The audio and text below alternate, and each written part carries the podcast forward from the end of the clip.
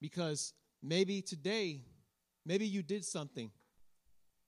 Maybe you did something that you sinned against the Lord. Maybe you thought something. Maybe your character and your anger got the best of you. Maybe you're going through a situation right now where you don't feel like you're in victory.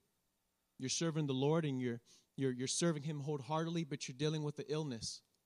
Or maybe you're dealing with the financial burden. Or maybe there's some type of hardship in your life. How can you possibly be in victory while going through all these things? And the reason I'm opening up like this is because I want to lay the foundation for what this entire year is going to be about. Because when we're talking about victory, there's so many things that that encompasses. But what I want to open up and the foundation I want to lay for us tonight is what's going to be our verse for this entire series. And it's going to be Romans 8, 35 through 37. Now, before we look at this verse, I want to give you a little uh, uh, uh, history or a little backdrop of what's going on here. We can travel back to Romans 7. And what's going on here is Paul is talking about this struggle. Paul is talking about the struggle with sin. The great apostle Paul is talking about his own struggle with sin. He's talking about how he has a desire in him to obey God, to serve God, but yet he finds another power within him as well. And this power is drawing him to do and to disobey God. And it's, a, it's an incredible passage of scripture. It's an incredible chapter because as you read it, you get drawn into it and, and you feel Paul's pain because you're there with him, because many of us have gone through that too. And Paul is saying, What a miserable man I am. What hope is there for me? But then he brings light at the end of the tunnel. And he says, Thank God for Jesus Christ, who has given us a new way to live, and that's through the power of the Holy Spirit. But when he goes and opens up in Romans 8, 1, it's that verse For there is no condemnation for those who are in Christ. So with that foundation, we're going to look at this and see how can we be victorious even everything that we're going through. Can anything, excuse me, can anything ever separate us from Christ's love? The one who gave up his throne and glory at the right hand of the Father for all eternity to come and to bear flesh and blood like you and me, to pay the consequences and the prices for our sins. The Father who sent his Son and turned away from him as he took the sins of the world and he suffered for us. If he did all that for us while we were still enemies, do you think he'll turn away from you as a child? No. The question that, that, that Paul is, is proposing here is that can anything ever separate us from the love of God? He goes on to say, does it mean he no longer loves us if we have trouble or calamity? And you can understand that because you could understand that when you start going through things, do you still love me, Lord? How come you are allowing me, if I'm your child, if I'm your son, if I'm your daughter, how come you are allowing these things to happen in my life? Does it mean that He no longer loves us if we have trouble or calamity, or are persecuted, or hungry, or destitute? Destitute means in need. Your basic needs aren't even being met. And you're questioning and you're saying, Lord, do you still love me? Why am I in this situation? I've done nothing but serve you. I've done nothing but give my life to you. Or in danger or threatened with death? He goes on to say in verse 36 As the scriptures say, for your sake, we are killed every day and we are being slaughtered like sheep. You see, because we weren't just called to salvation, but we were also called to suffer for Christ and with Christ. That's part of the calling, also. Part of the calling is suffering. But what Paul is saying here is that all those things that happen to you can't separate you from the love of God. And here is where it comes into what our topic is for this entire year, verse 37. No, despite all these things, overwhelming victory is ours through Christ who loved us. Overwhelming victory. How can you say, brother, that we have overwhelming victory? because Jesus Christ paid the price that we deserved. You and me, you're sitting here or you're going to be listening to this later on. You're eternal. You had a beginning, but you're not going to have an end. You may die, but your spirit is going to go on. And each and every one of us here was destined to spend that eternity separated from God because of our sins. And Jesus came and paid the price on the cross so that instead of spending an eternity separate from God, we could spend an eternity with Him. In death, we're overcomers. But let me tell you something. We're not just overcomers in death. We're not just victorious when we die because we're going to reign and we're going to be with Jesus Christ. You're victorious right here and right now. What Paul is saying is that in the midst of trouble, you can still be victorious. Let me say that again because it went over some people's head.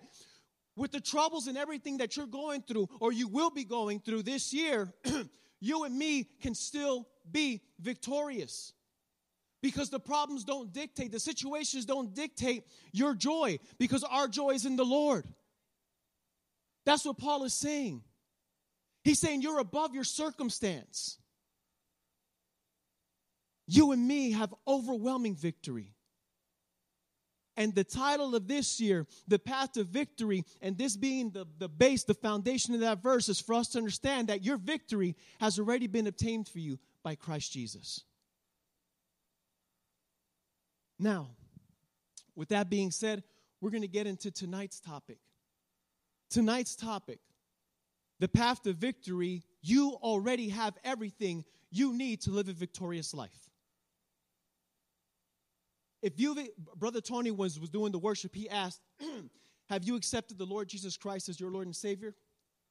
I'm here to tell you tonight, and we're going to prove it through the scriptures, through the word that if you've accepted the Lord Jesus Christ as your Lord and Savior, the Word of God says that when you accepted Him, you were sealed with the Holy Spirit. If you accepted Jesus Christ as your Lord and Savior, that means you have the Holy Spirit. If you have the Word of God, a Bible, let me tell you something. Right now, you are equipped with everything you need to be victorious. Why aren't we then? Or why aren't you? Or you should ask yourself, why aren't I victorious? But we're going to cover that tonight. Because the point for you is to leave here through these doors tonight, transformed in your mind by the renewing of your mind through the Word of God, that you already have everything you need to be victorious. It's up to you to obtain the victory. Now, I said in the beginning that when Pastor uh, came back and he was preaching these messages, and just uh, the book that we're doing right now was just confirmation that that we're on the right track. And I want to share a little something with you from some of these books or this book that we're doing that it was just it was on point. Now, victory is a matter of choice. Let me say that again. Victory is a matter of choice. We live in a culture of blame. You know, we have the cancel culture. You know about that. But you know, we also live in the blame culture. The blame culture is always someone else's fault. It's always someone else's fault. You see, I grew up in that environment too, and I've talked to you about it in the past. My dad was uh, always in, in, in and out of prison. He used to be a heroin addict. Uh, my dad was in Rikers Island in New York. He went to Oso Blanco in Puerto Rico. He was locked up. And I grew up in an environment that everything was the white man's fault. There was always there was always some boogeyman. There was always someone else, some other person that's responsible for keeping me down. My dad would tell me about the great blackouts in New York, in the Bronx, uh, back in the day. And uh, when the blackouts happened, people ran in and they were ransacking and, and stealing stuff and breaking store windows, like we had here a few years ago. And how the police caught them and they beat them and I'm hearing these stories growing up, and it does something to you. It transforms your mind because now you start adapting this, these thoughts that the police are bad and, and anyone that's, that's white is bad. And I grew up in that environment. My dad was trigueño. My dad was dark. I'm white. I came out like my mom. I'm light skinned. My dad wasn't. When people saw my dad, I remember I had a teacher in, uh, I was a PS, I think it was PS 22. Those are the schools in New York, public school system. And I had a teacher that told me that my dad was African American. And I went home and I said, Hey, mom, the teacher told me my dad's African American. She's like, Your dad's Puerto Rican. All right? He's just dark. Right? So I, I, I, I grew up in that environment where everything was always someone else's fault. My dad has so much talent, he had so much to offer, and he wasted it. I love him. His life serves as an example, but it also serves an example as a wasted life. When you run around spending your entire life blaming every hardship and everything that happens to you on someone else. And here's the thing it's irrelevant whether or not there's truth to it. Because as we're going to see here, you need to take responsibility for your life, regardless of what happens. We live in a culture of blame. People will blame anyone or anything for their misery sooner than take responsibility to own it and make it better. if you overeat, it's the fault of the advertisement. Is excuse me. If you overeat, is it the fault of the advertisement of food? If you're overweight, is it the fault that King Taco sells good tacos? Or that McDonald's has good commercials? Or that when Carl's Jr. does that commercial, you just have to go out and get a burger? It sounds funny, but the opening chapter of this book talks about uh, these two girls that actually sued McDonald's uh, over an advertisement because they were blaming their or being overweight was because of the advertisements in McDonald's. That's the culture we live in. That saturates and permeates your mind, and believe it or not, we carry a lot of that around. It's always someone else's fault. Was it my fault I was overweight because my wife cooks, or was it my fault because I didn't keep my mouth shut?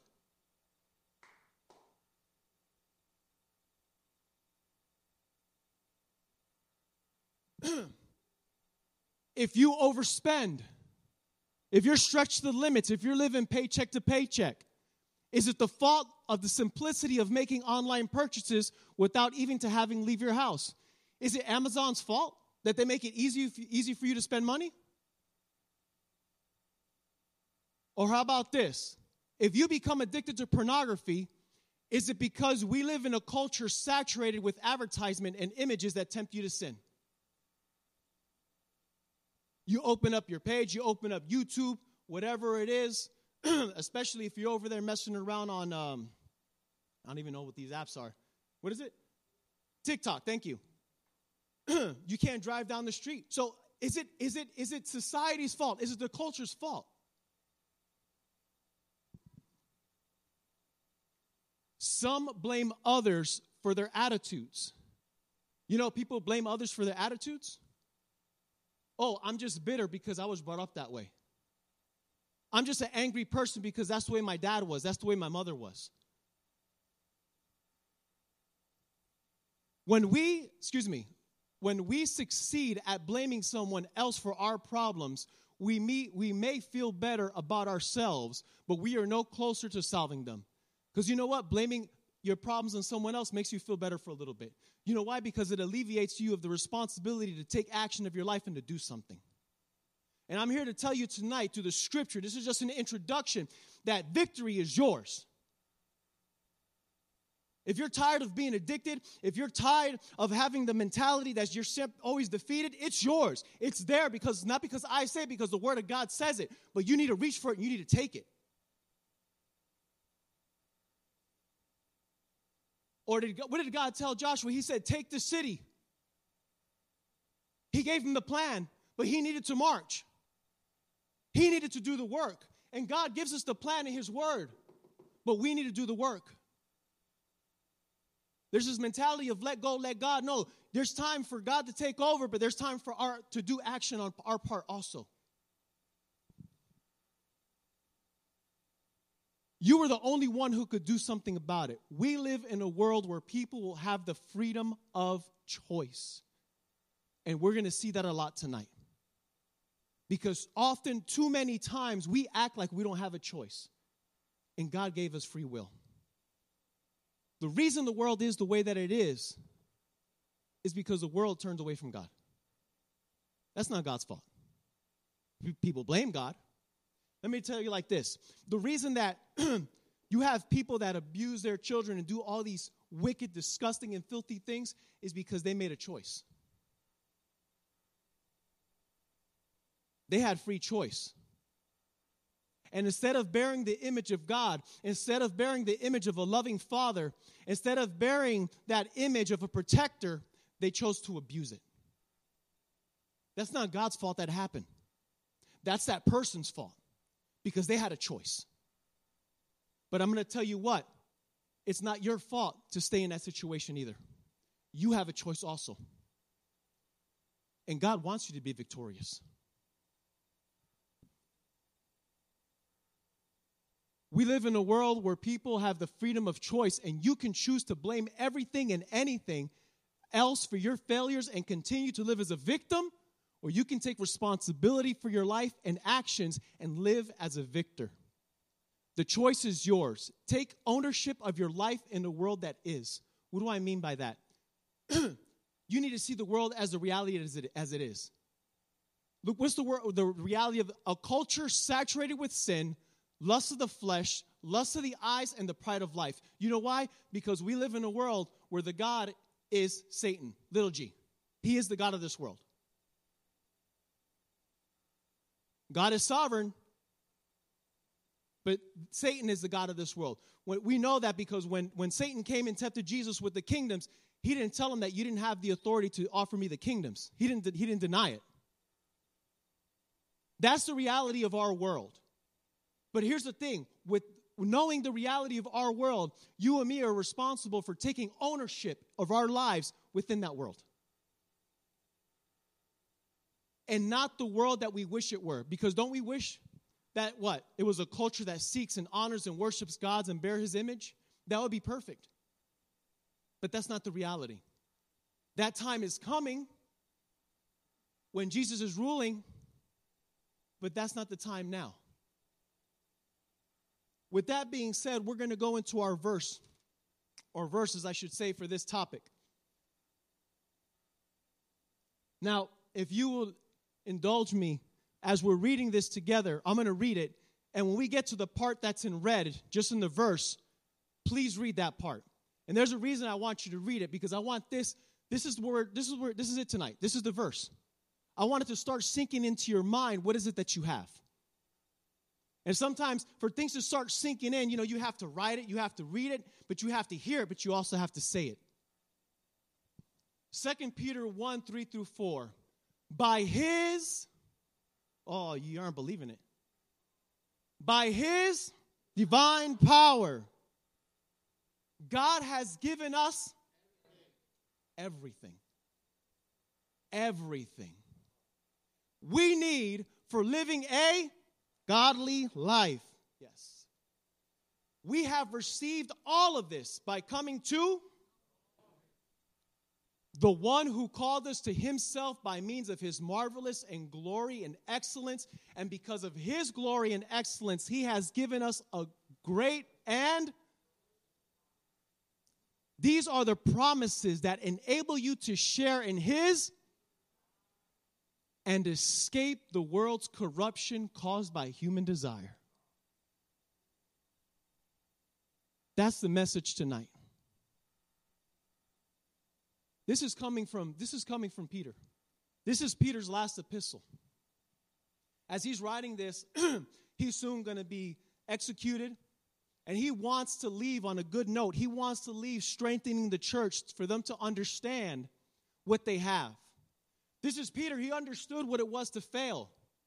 When Jesus was when Jesus was crucified on that, that evening in the night of, of Gethsemane, he was betrayed by two people. Some of the disciples fled and they left him, but it was Judas who betrayed him, but Peter also denied him. Peter understood.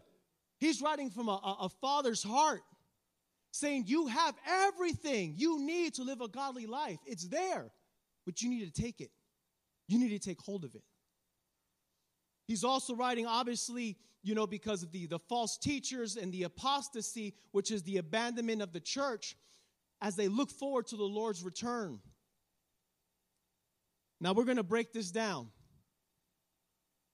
By his divine power.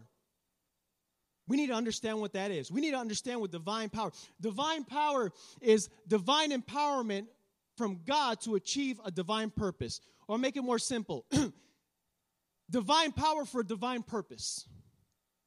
You need to have the, if, if you have a certain job, you need to be able to have the power to accomplish that job.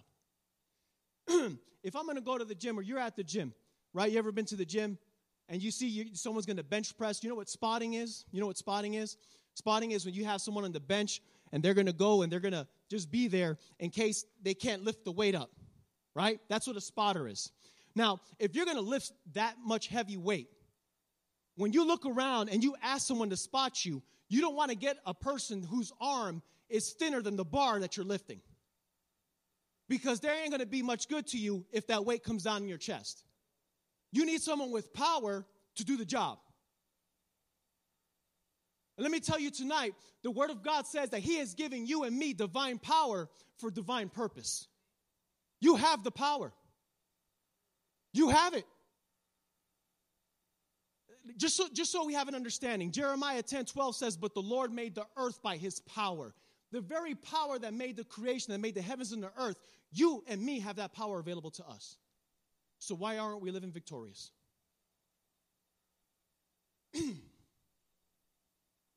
divine power for a divine purpose. Acts 1 8. Uh, I think Brother Tony was just talking about this. We're in the Spirit. We're in the Spirit when you open. We already know the scenario. Jesus has already uh, uh, uh, ascended. The, the disciples are waiting for the, for the, or excuse me, he's giving them the last instructions, excuse me, before he ascends. And Jesus says in Acts 1 8, but you will receive power when the Holy Spirit comes upon you. What did we say in the beginning? the day you and me accepted Jesus Christ, our Lord and Savior, you were sealed with the Holy Spirit. Guess what? You already have that power. You have that power right now. Look what he says. But you will receive power when the Holy Spirit comes upon you. So we know where the power comes from. And you will be my witnesses, telling people about me everywhere. You see, here's the thing a witness is someone that, that has to testify. Oh, in order to be a witness, uh, to go to court, you have to, you have to see the crime. You have to be there. You have to see it. They had already been witnesses to everything Jesus had did. They had been with him three years. They saw the miracles. They heard the, the lessons, they heard the sermons. So, how come does he not send them out to start teaching people about him? Here, here's why because he had a divine plan for them. He had a divine purpose. And when you have a divine plan and a divine purpose, you can't do that with regular power. You need Holy Spirit power for a divine plan and for divine purpose.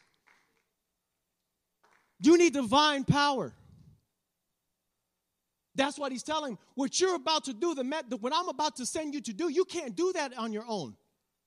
You need something else because here's what's going to happen. The Holy Spirit's going to come in you and he's going to he's going to he's going to bring the word to your memory.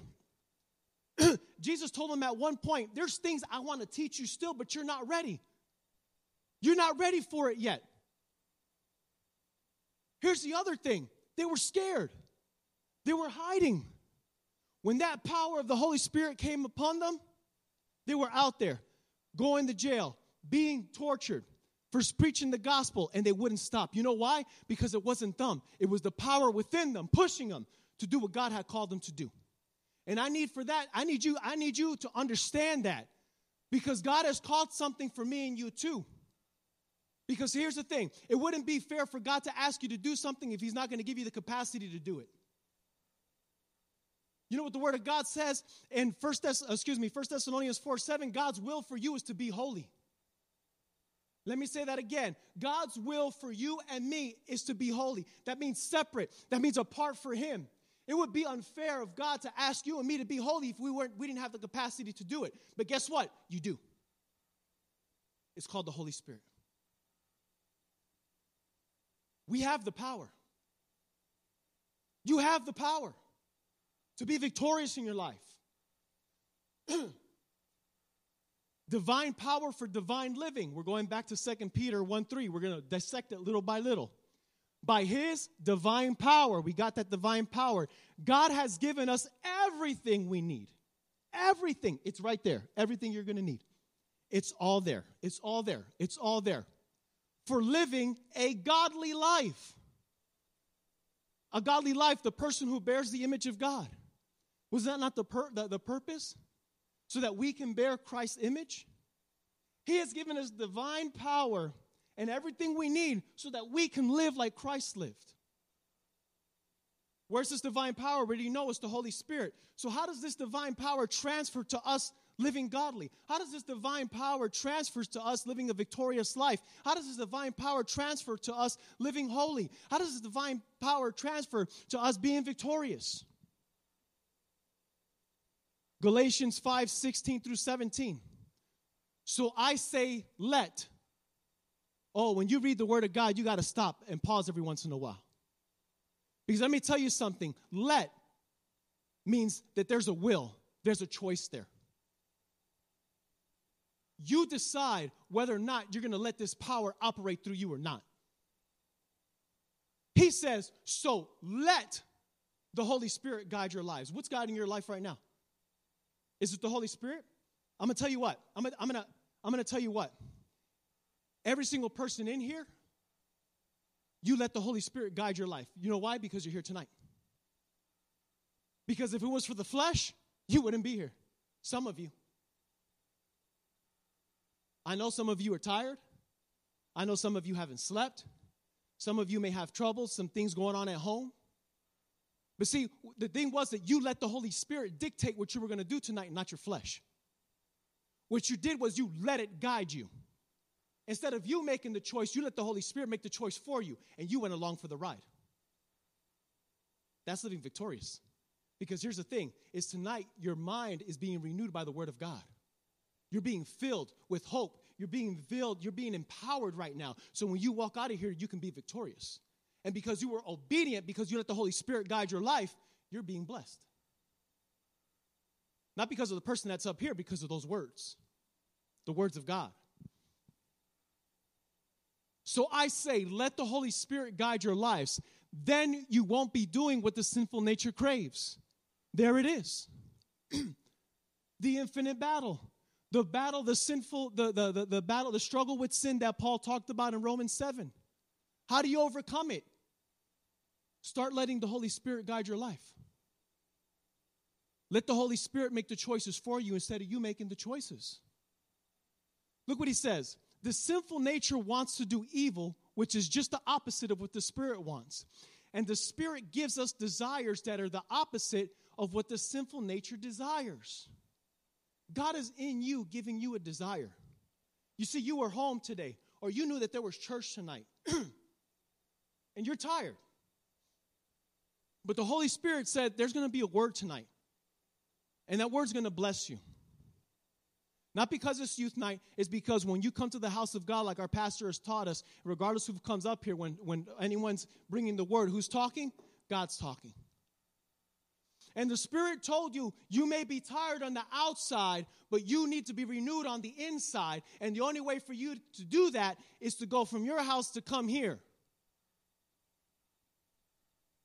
You may leave here more tired than you walked in, but I guarantee you, you're going to walk out of here more renewed in the inside man. Here's the problem when you don't yield to the guiding of the Spirit, you stay at home and now you're tired in the flesh. And guess what? Now you're going to be even weaker in the spirit. So, which is going to be stronger? The flesh is. Because you're doing what the flesh wants to do. And let me tell you something the flesh wants nothing to do with God or the things of God. These two forces are constantly fighting each other, so you are not free to carry out the good intentions. And here's the, the, the caveat you determine, excuse me, you determine who wins by whom you obey. That's up to you. That's up to you. That's no one else but you. If you want to be victorious, you need to come to the house of God. That's up to you. That's the decision that every one of you made. Now, you can't use what you have until you know you possess it. If I were to tell you right now, you know what, when you leave here tonight and tomorrow, I want you to go and I want you to pay off your student loans. And if you're not going to college right now, go ahead and go to the Ivy League, go to Brown, go to MIT, and go ahead and just give them the money in advance because that's where you're going because you have the money to go there. And then you know what? Go ahead and uh, go ahead and buy yourself a new car, buy yourself a house, and buy your parents a house too. You're like, Brother Jay, you are crazy. You are crazy. But what if it was that I had deposit a trillion dollars in your bank account? But you didn't know it. You can't use what you don't know you have. And the same goes for us. That's why so many Christians are living weak lives, anemic lives. Going back to 2 Peter 1 3, by his divine power, God has given us everything we need for living a godly life. We have, how do we receive this? We've received all of this by coming to know him. It's by coming to know him that you receive this. It, it, it, amazes me as I was preparing for the word you know, we sing these songs that we want to spend an eternity with the king. Take me to the king.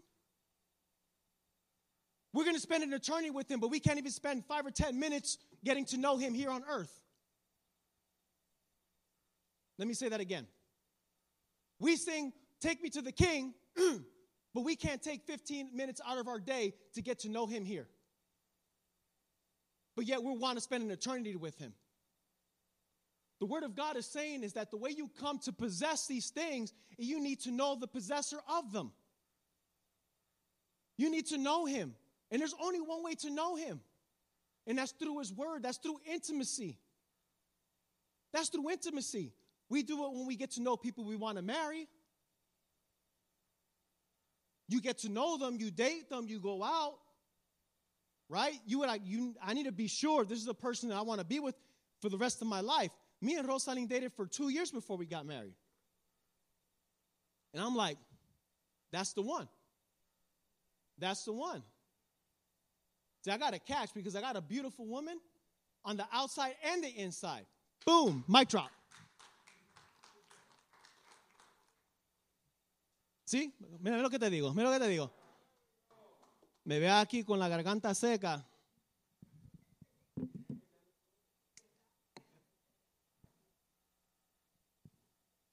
You have to get to know the person. You get to know a person before you're going to get married. You're going to make that commitment. How are we not going to get to know God here before we're about to enter, uh, be ushered into eternity to spend time with Him?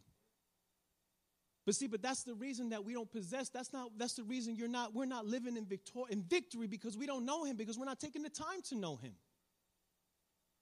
He says we have received all of this by coming to know Him the one who called us to himself by means of his marvelous and glory and excellence. Victory is obtained by knowing and having God's word in your hearts. I love this part from 1 John 2 2:14. This was one of the, the verses I was actually considering for, for, for the verse for the year, but we went with Romans. Uh, but look what John here says. I love the way he's, he's this old uh, uh, father, spiritual father, and the way he writes to these, uh, these uh, believers is amazing. He says, I write to you, dear children. He's talking to the little children, right? Because you know the Father. That simplicity of faith, right? The ABCs. And then he says, I write to you, fathers, us older ones, because you know him who was from the beginning. You're a little mature. Now, here, here's the youth. Here's the remnant rising. I love this part. I write to you, young men, and we'll add there, and women.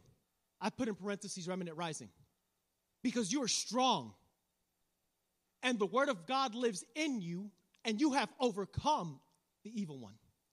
Oh, we need to say that again. You see, because here's what he's saying the reason that you're strong, young men and women, is because the word of God lives in you. And the reason that you're able to overcome the evil one is because you're strong, and that's because the word of God lives in you.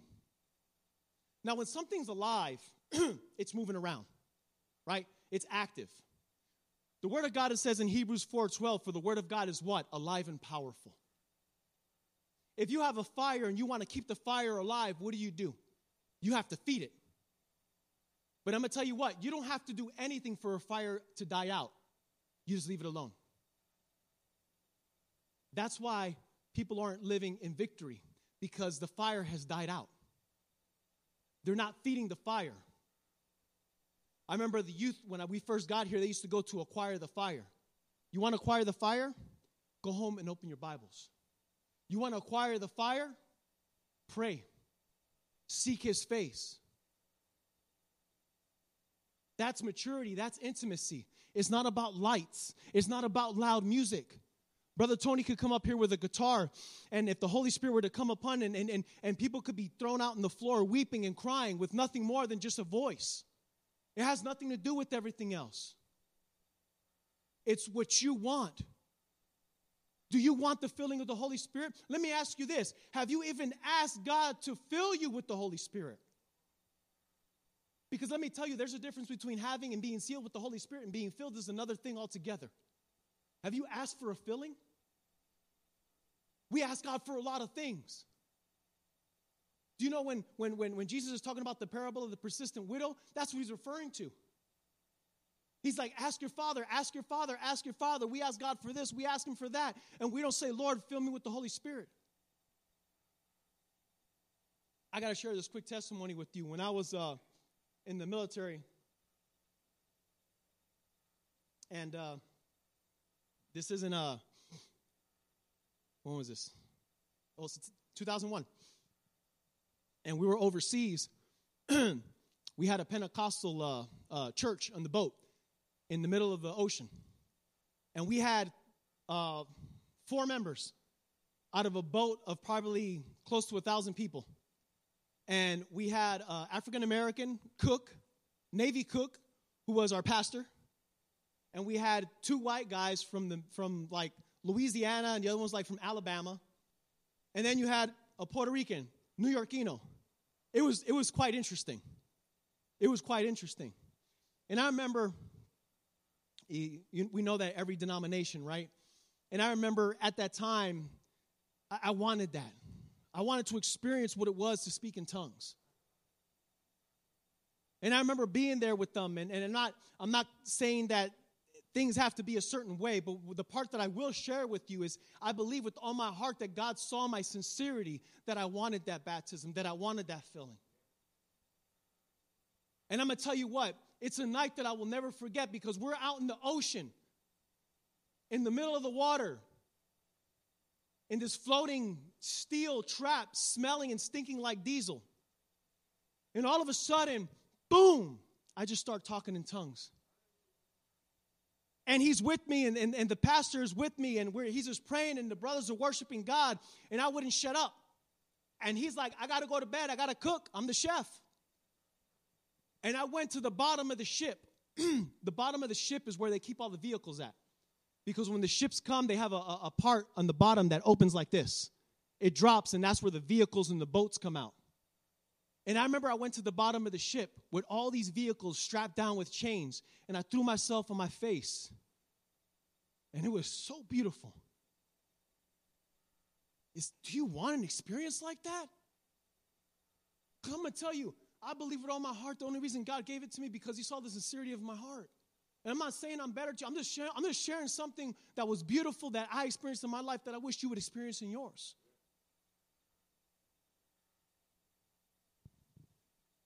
He says, People are destroyed for lack of knowledge. You can't possess what you don't know you have. We share his divine nature that enables us to be victorious over sin. The whole thing now. By his divine power, God has given us everything we need for living a godly life. We have received all of this by coming to know him the one who called us to himself by means of his marvelous glory and excellence. And because of his glory and excellence, he has given us great and precious promises. God has given us great and precious promises. And look what the word of God says. These are the promises that enable you to share in his divine nature. Wait a minute. He has given us the, uh, uh promises that enable us, that empower us, to participate in his divine nature. You understand what that means? it always has been Father, Son, and Holy Spirit before the creation. When, when, when Jesus became a man and had flesh. He was 100% man and 100% God. He was a human with a divine nature. The Word of God is saying that through these promises, you and me can participate in that same nature that He has. And look what the promise is and escape the world's corruption caused by human desires. That should be drawing us in. That should be drawing you in. Because God is telling you in His Word that He has given you the, uh, something. There's something there. These, there's these promises floating around in the Bible that enable you. That means they empower you to escape. To escape. Have you ever wanted to escape? You ever wanted to get out of something, get out of somewhere? To escape the world's corruption caused by human desire, because that's where the corruption comes from. See, the corruption comes from within. Let me give you an example.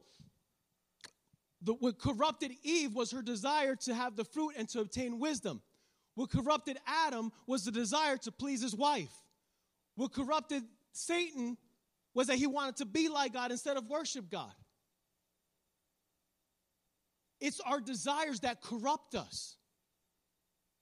And the Word of God is telling us that He has given us promises that are going to enable you and me to escape that. Do you want to be victorious? Then we need to ask ourselves what are the promises of God that allow us to share His divine nature and escape the world's corruption caused by human desires? We need to know that. We need to know what these promises are. What are some of these promises that allow us to escape? We have been set free from the power of sin. These are some verses that I've used that we've put up a hundred times. And I'm going to tell you what, hopefully tonight some of them will get through. Sometimes you have to hear things 4, 5, 10, 20, 25, 50 times, and then it's just all of a sudden it clicks. The promise that allows you and me to escape the world's corruption caused by human desires is that you and me have been freed from the power of sin. Look what the Word of God says in Romans 6 6 through 8. We know that our old sinful selves were crucified with Christ so that sin may lose power in our lives. Let me explain that.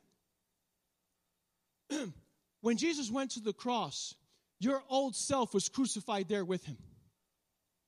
When Jesus paid the price for our sins on the cross, you died there with him.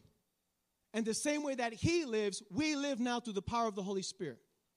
That's what Paul talks about when you're baptized. Okay?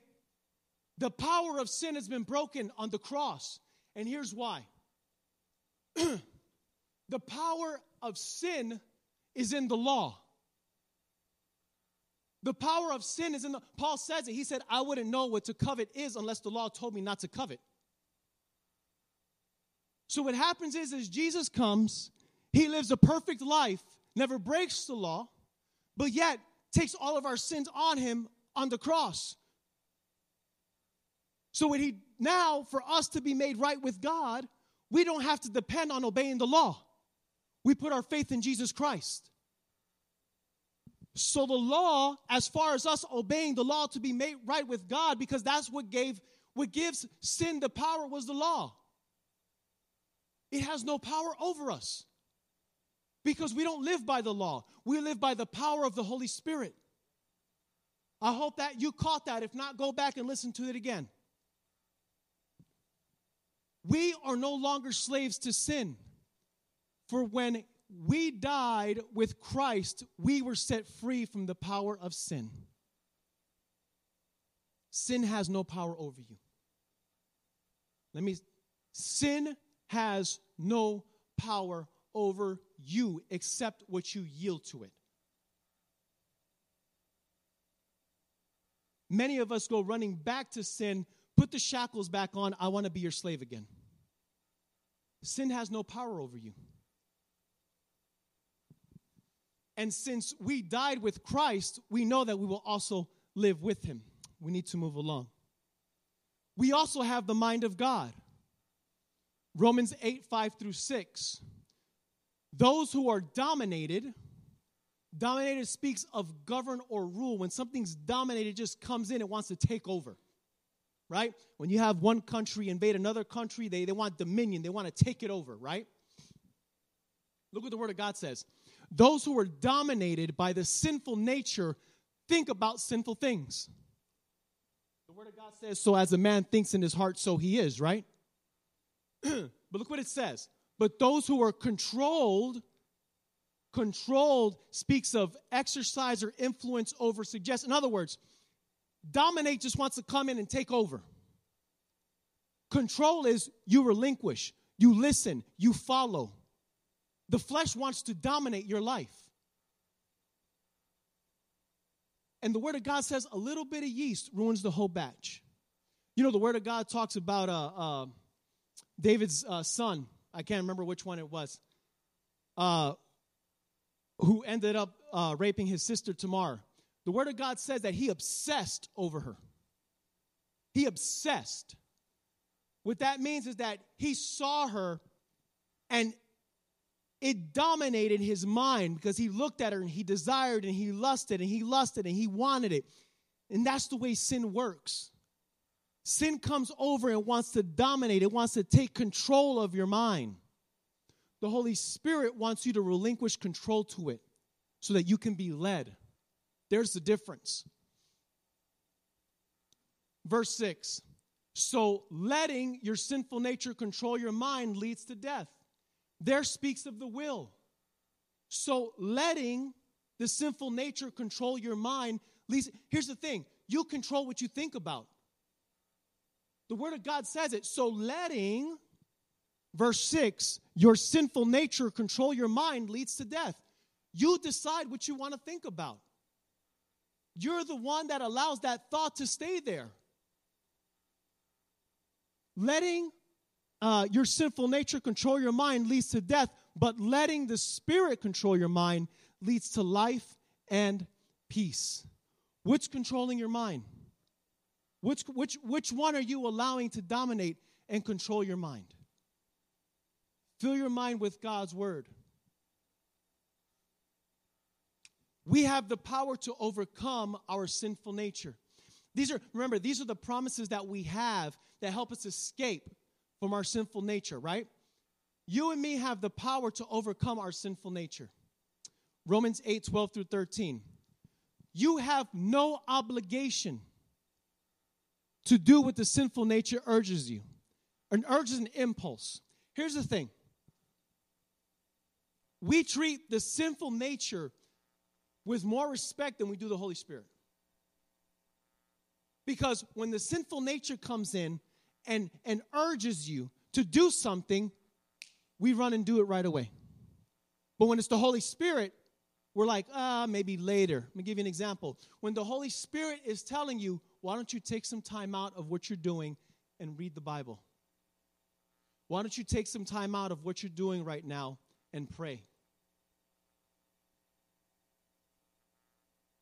But when this, the flesh comes and urges us to do it, it's, oh, we have to respond right. You have no obligation to do what the flesh urges you to do because, first of all, it has no power over you. It has to coax you into doing it. The Word of God says in verse 13, if you, speaks of choice, that speaks of your responsibility and my responsibility. If you live by its dictates, you will die. And that's exactly what the flesh is it's a dictator. It's a dictator. But through the power of the Holy Spirit, you put to death the deeds of your sinful nature, you will live. You have the power to put to death the deeds of the flesh by obeying the Spirit. That's a promise that we have. You have the power to overcome it. You just have to obey the Spirit. God gives us his divine desire and power. I love this one. Philippians 2:13. For God is working in you, giving you the desire and the power to do what pleases him. God is working inside of you. The problem is is that we don't work out what God is working in. Look what the word of God says. God is working in you, giving you desire and power to do what pleases Him. You have to work out what God is working into you. Obedience is like a muscle. See, God has given you the desire to be obedient. But you have to work out that obedience. Like we talked about tonight, you came here to church tonight. You may have been tired, whatever may have happened, but you were obedient to the Holy Spirit and you came. That's like working out a muscle because the Word of God says that He's giving you the power and the desire to obey Him, right? So you need to work out what God is working in, right? It's like working out a muscle, right? It's like, uh, uh, I hope he doesn't get offended, but my, my son, when he started working out, uh, he came down one day and, and he had his little shirt. And I'm like, I'm looking, I'm like, this is a man's arm. Like, where all this veins and all this stuff coming from? Where, where, where, where'd you have all this stuff hidden? You see, the, the thing was, is the muscle was there. When he started working it out, it started growing. And the same thing, what God is working in you is the desire to be obedient to Him. And when you start working out, being obedient, what God is working in, your desire to obey becomes stronger. But you got to work it out. You got to work it out. And here's the thing while that becomes stronger, the flesh becomes weaker.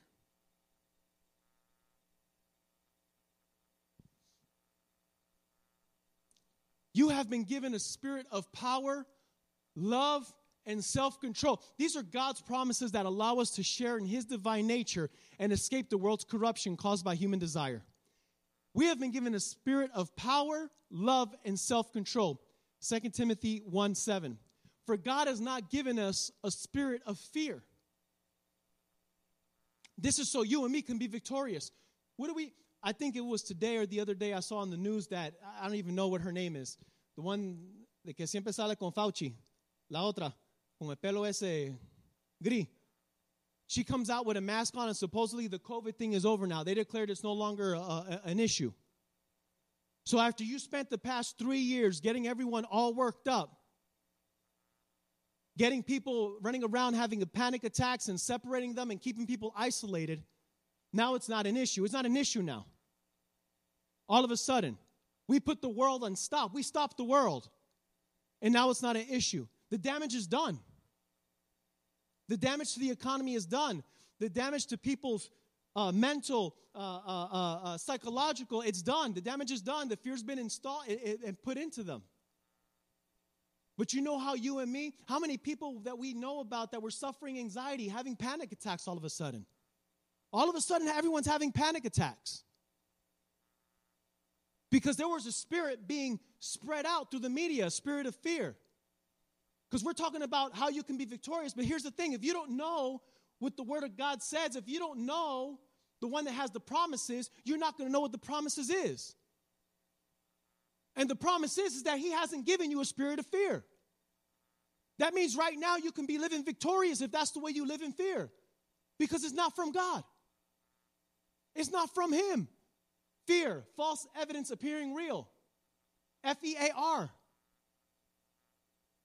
So many times we we put ourselves through all types of stress for something that hasn't even happened yet.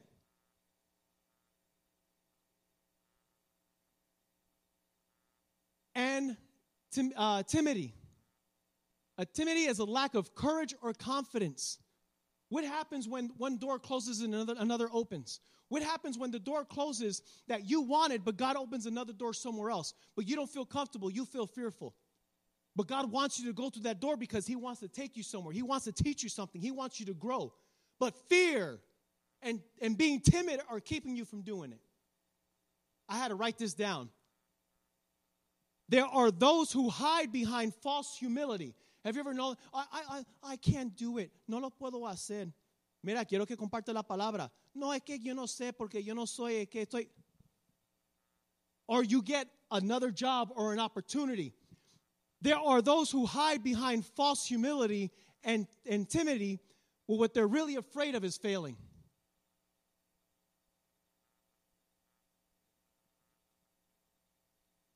God has also given us what?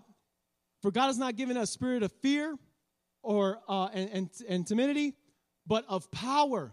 Power is unlimited strength. Power is everything. That divine power we talked about in the beginning.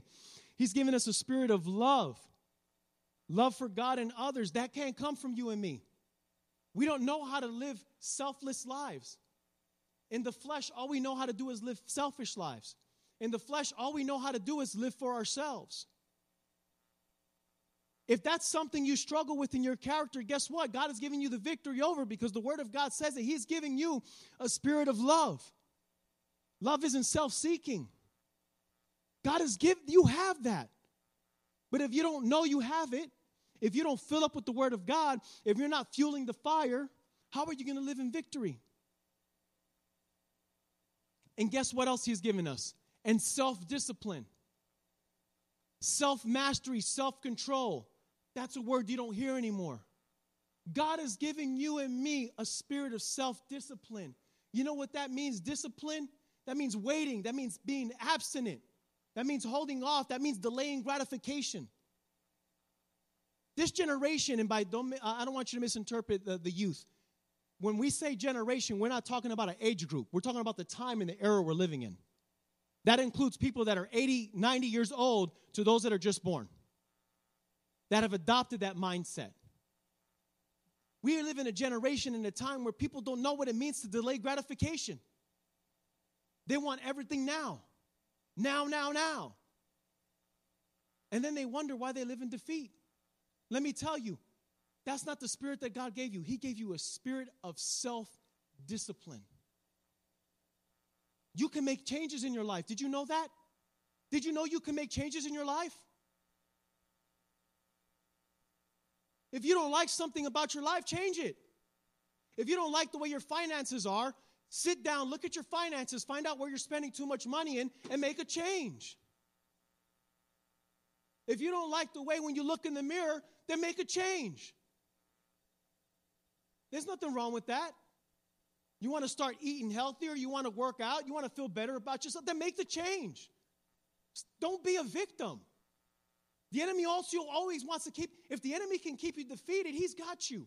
You can come up, you can worship, you can do whatever you want in church. But if you're having inter- internal struggles, he's got you defeated.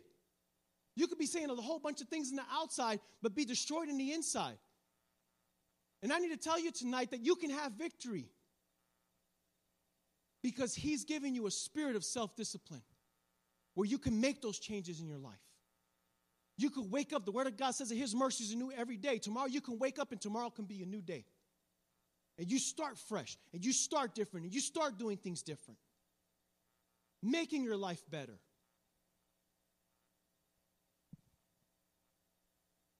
God has given us freedom from the enemy. From the enemy. Look at the Word of God says, uh, James 4 7. So humble yourself before God. Humble means to subject to Him ready to listen and obey, the Shema. You, you, you know, when I think of, when I hear this, so humble yourself before God. Remember when Jesus got to the, uh, to the island and the demon possessed man that was full of all those, the legion of demons came? He humbled himself before God. He threw himself at, at, at, at the man brought the demons to the, to the Lord. He says, I got a problem. I need you to do something about this problem because I haven't been able to do anything. When you humble, look at the promise here. You gotta, you gotta catch this. I can't go over this too fast. God has given us freedom from the enemy.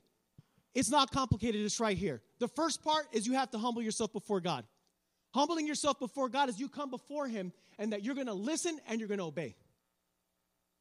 If God is telling you to do something, you're gonna do it. But look at the other part, because there's two parts to it. Resist the devil, and he will flee from you. Resist means close your eyes, close your ears to the suggestions and his temptation. And what you get a lot of times is you have people that are dealing with addictions and they go running to God, help me, Lord, help me, Lord, help me, Lord, but they're looking back like this to the devil. Why? Because they enjoy it. He's not going to flee from you because you're still leaving a door open for him in your life. You're still leaving a door open for him in your life. And as long as you're giving him permission, You gave him the key. But the promise is, the promise is, is that he will flee. He has to flee if you submit yourself to God and stop opening the door to him. You can be in victory. And whatever situation that may apply to someone tonight, or that may be listening later on, it's that simple, it's not complicated. But way too often, we cause our own downfall because we're coming to God and at the same time we're leaving doors open. It doesn't work like that. Stop leaving doors open. Stop living defeated. Stop living in victory for two weeks and then fall back in. The enemy loves that. He loves to see a Christian. He doesn't care if you're good for a week, for a month, or two. Because once you fall, what's going to happen? You're not going to want to come back.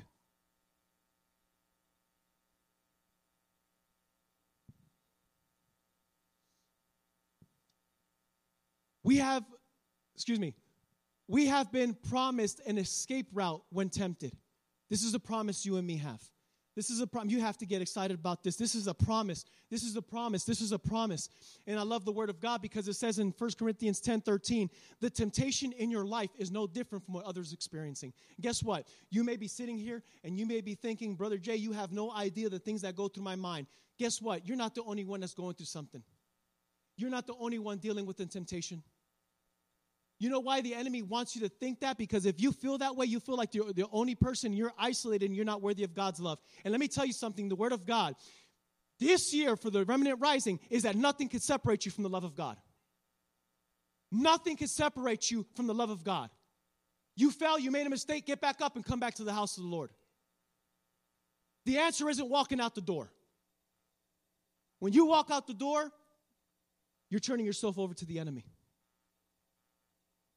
That's not the answer. That's not the answer. The temptation in your life is no different from what others experience. Oh, I love this. And God is faithful. He will not allow the temptation to be more than you can stand. God is not going to allow you, He doesn't tempt you. I don't have time to get into that. But God will not allow you to be tempted more. You know what? The, the more you can stand. You know what that means? Is that when you and me yield to temptation, that's exactly what happened. We yielded to it, we gave into it. It's not because we weren't able to stand against it, is we chose not to stand against it. God's promise is God promises to limit the intensity of the temptation. He doesn't cause it, but He's never going to let it be more than you can bear. We look at the life of Job. Job must have been an incredible man because all that stuff happened to the life of Job. But guess what? In every single thing, we're looking at the whole Word of God.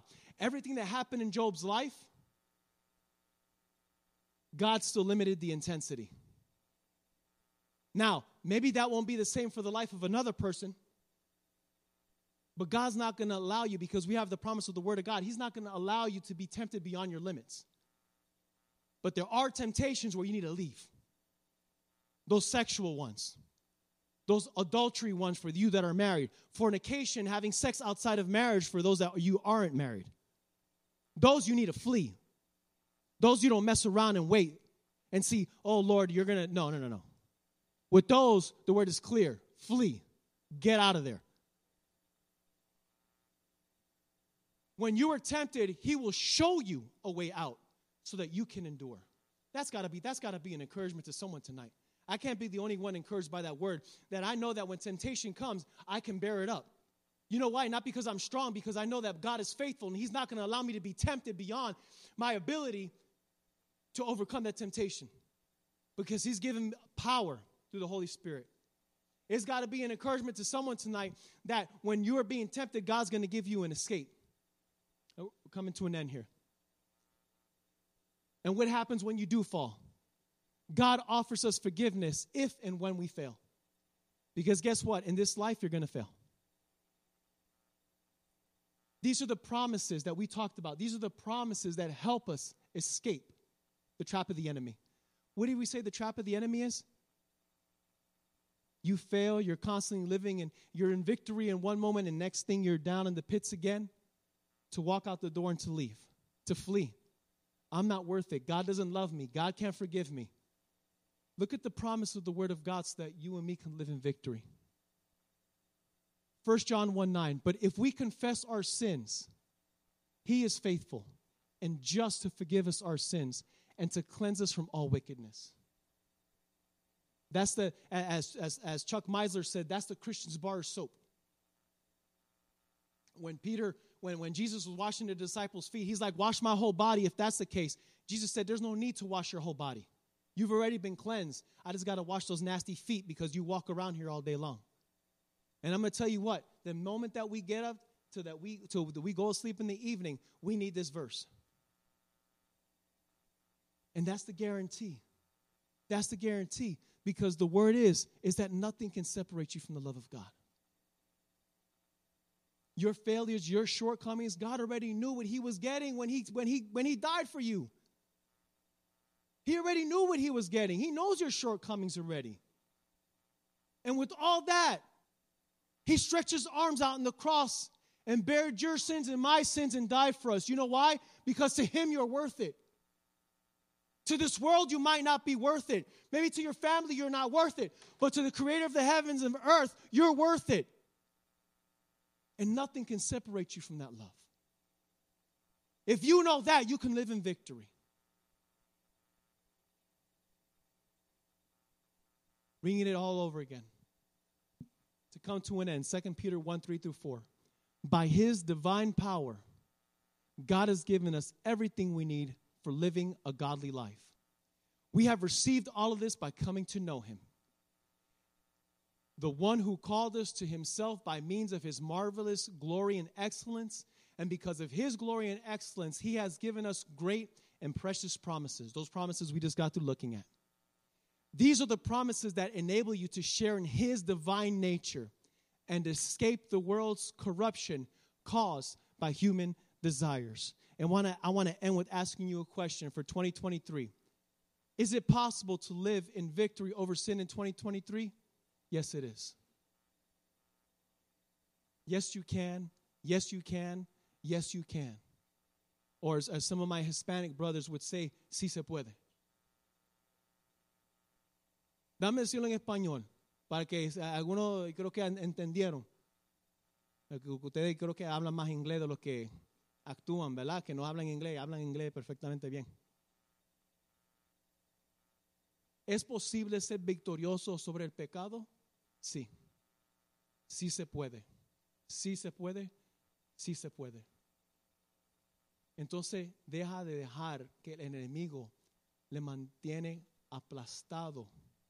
Deja de vivir como una víctima y empieza a vivir como el vencedor que eres. Cada persona que está aquí esta noche es un vencedor. Porque mayor es el que está en ti que está en el mundo.